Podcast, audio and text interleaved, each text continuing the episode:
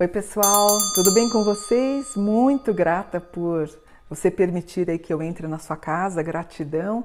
E eu sempre peço, né, todos os vídeos para você se inscrever no canal, no canal Espiritualista, que aqui é uma casa de temas estudados com muita seriedade. E hoje eu queria falar um tema muito delicado. Uh, o querido Paulo Gustavo, ele é ator, humorista, diretor, roteirista e apresentador brasileiro. Ele ficou conhecido pelo monólogo Minha Mãe é uma Peça. Tornou o filme mais assistido de 2013. Bom, né? Depois ele repetiu, ele fez um segundo vídeo. Para quem não conhece, ele está aqui, o Paulo, com seus dois filhos.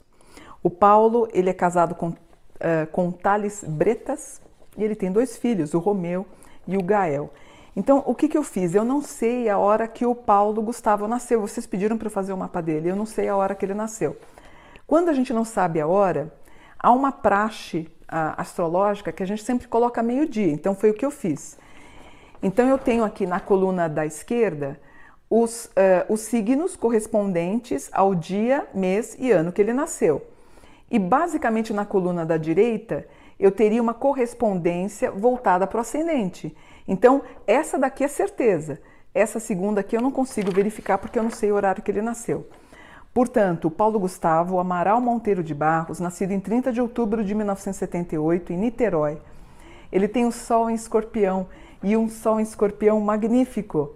E supostamente, né, eu não posso confirmar, ele teria um ascendente em Aquário. Se for, seria perfeito, porque o Aquário ele é muito ligado a shows, dança, música, palco, espetáculos. Ele tem uma lua em Libra e um Libra relacionado a, a uma a fortuna, né? A, a, valores financeiros importantes. O Mercúrio dele em Escorpião, aquela língua afiada, né? Que nem a gente assistiu nos filmes, mas o, o Mercúrio em Escorpião. Então ele pode ter até para se defender pela opção sexual dele, ele alguém ria, ele pá, ele já sarcástico, ele já respondia. Mercúrio em Escorpião. Vênus em Escorpião. Vênus em Escorpião, eu também tenho Vênus em Escorpião. Geralmente a gente trafega aí por um grande amor, né? A Vênus em Escorpião, há uma introspecta, uma introspecção, mas é, geralmente a Vênus em Escorpião é uma pessoa que é, ela vai ter poucas experiências, mas muito profundas, tá?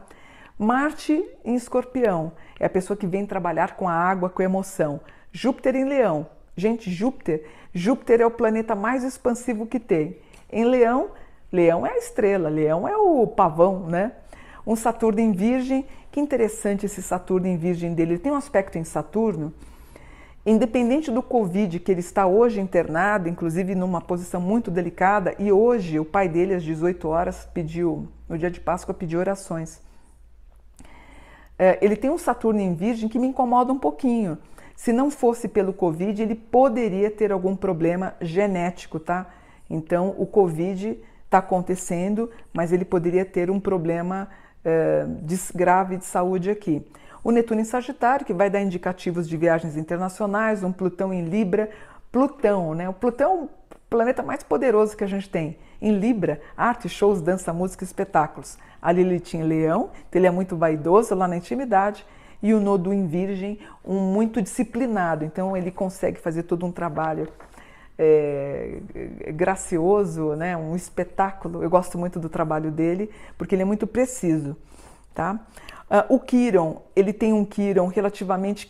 É, eu queria que não fosse, mas assim, talvez alguma coisa com política. O Kiron dele está relacionado a algo com política. Apareceu o crescimento. E o que me preocupa aqui é um grau em Capricórnio que dá ênfase de problemas de saúde, é, hospital e um P26, né? Um P26 me preocupa, né? Que a gente está orando para que ele saia desse quadro clínico tão difícil. Aí o que, que eu fiz? Eu analisei o 2021 dele e eu sinto informar que o 2021 dele, o quadro dele é muito delicado. Ele começa com um quadro uh, difícil. Uh, geralmente, quando a gente tem graus muito baixos no mapa, podem falar de uma energia uh, que preocupa. Uh, e uma coisa que me chamou a atenção aqui na Revolução do Paulo deu muito grau de viagem. E grau de viagem, é, como é que pode dar viagem se a gente está em pandemia? Será que o mapa está falando de uma viagem espiritual, de uma viagem para um outro plano? Isso que me preocupou. Em 2021, o Sol está na 10, que é o ator, né, o ator consagrado, Marte na 10, que é o trabalho que ele desenvolve, o Júpiter na 1. O Júpiter com Saturno na 1 pode promover a abertura para um portal o Mercúrio na 9, o 9 também é um portal. O Netuno na 2, gente.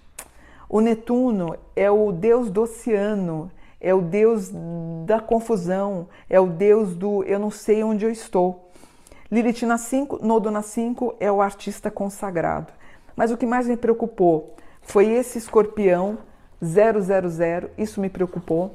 Esse escorpião 000 é algo, é um, por exemplo, ó, eu vou ensinar para vocês. Tá vendo o ascendente? Seria janeiro. Então, ó, janeiro, fevereiro, março, abril, maio, junho, meio do céu é outubro, novembro e dezembro, assim que eu vejo o mapa das pessoas. Então, eu tenho aqui, ó, por exemplo, já em janeiro, já aparece um quadro que me preocupa em janeiro. Ele não estava doente, mas me preocupava. Então, se eu tivesse feito o mapa dele ano passado, eu falava, pelo amor de Deus, em janeiro se tranca na tua casa, não saia para nada. Aí, em fevereiro, março, já começam aqueles graus de viagem. Isso me preocupa um pouco. Talvez ele estivesse planejando uma viagem, mas me preocupa. Esse trânsito, esse grau de viagem me preocupou. E eu tenho um grau na casa 7 aqui, que é quando eu sei que o meu cliente está vendo espíritos no quarto. É, que é um, que é, para mim é um aquário 7. Quando aparece esse sistema no mapa, eu sei que ele está fazendo desdobramentos, eu sei que ele está recebendo em ti as Pleiades, eu sei que ele desdobra, eu sei que ele faz projeção, eu sei que ele sente a presença de espíritos, então isso está muito forte no mapa do Paulo. A gente tem um outro eh, grau aqui, que é um grau de todo mundo orando. Ele está bem, mas talvez a gente não consiga alcançar através das orações. E eu tenho um grau aqui fechando, que é um grau de genética, e um grau 2 que fala como se a pessoa tivesse por exemplo, quando dá um grau 15 ou 2, eu sei que meu cliente pode se acidentar. Então, ele pode sofrer um acidente de carro, ele pode sofrer um acidente de, de moto. Então, eu já aviso, eu já pondero para ele tomar muito cuidado.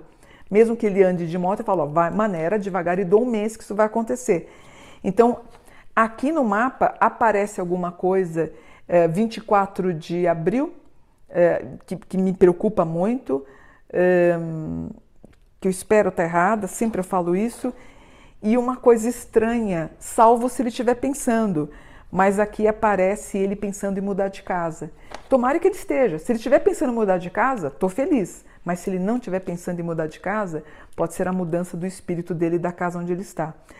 E o mapa insiste em falar de viagem, viagem, viagem, viagem. Como, desculpe, como, como pode ser viagem se a gente está numa pandemia?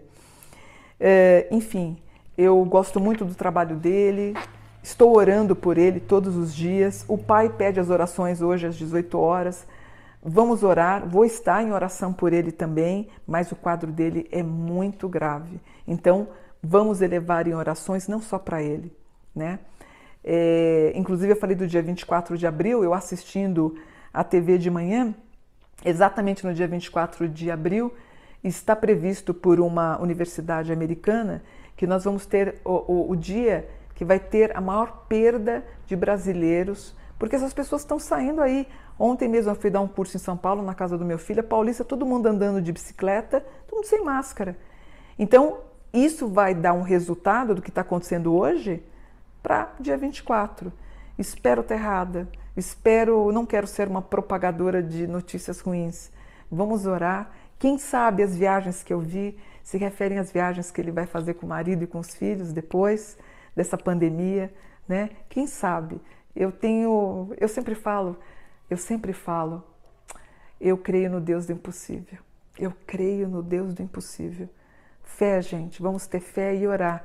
E as pessoas que estão também agora entubadas, estão nos hospitais, que eles consigam sair dessa fase tão difícil, tá bom?